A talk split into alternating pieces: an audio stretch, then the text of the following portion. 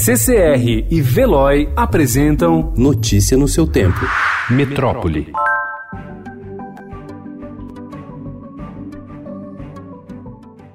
Com cerca de 24,4 mil infectados pelo novo coronavírus no mundo, especialistas têm recorrido a medicamentos contra HIV, H1N1 ebola e da medicina tradicional chinesa para tratar pacientes. Já houve confirmação de casos em ao menos outros 21 países. No domingo, a Tailândia anunciou que pacientes apresentaram melhora 48 horas após serem tratados com uma combinação desses medicamentos. Os Estados Unidos trabalham com uma farmacêutica que já desenvolveu tratamento para o ebola com o intuito de criar uma droga para o vírus.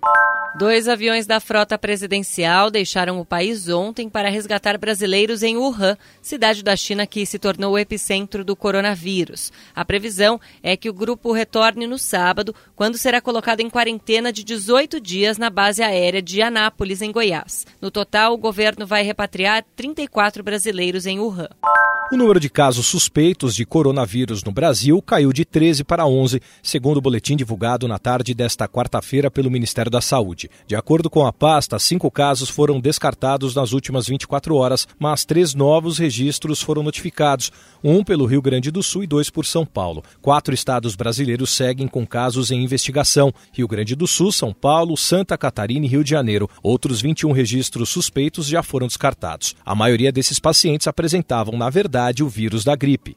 O Parlamento de Portugal aprovou o fim da concessão da autorização de residência para investimento para quem quer comprar imóveis em Lisboa e no Porto.